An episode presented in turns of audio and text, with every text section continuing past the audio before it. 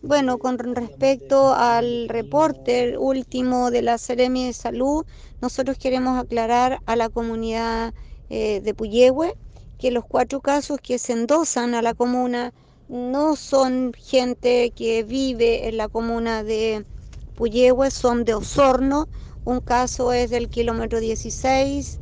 y los otros son del kilómetro 17.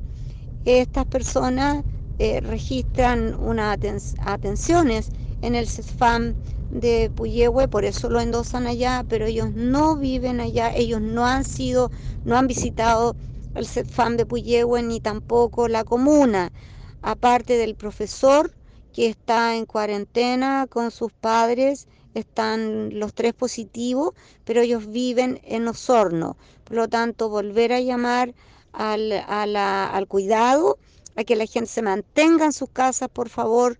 y que esto lo podamos pasar lo mejor posible. Seguramente vamos a tener casos, como todas las comunas, pero eh, cuando sepamos algo, no les quepa ni, ni, la menor duda que vamos, estamos muy pendientes, muy atentos para informar a la comunidad e informar como corresponde y bien. Es cuanto podemos informar hasta ahora de la tarde, porque yo le dije, llamé a la Ceremi, llamé al gobernador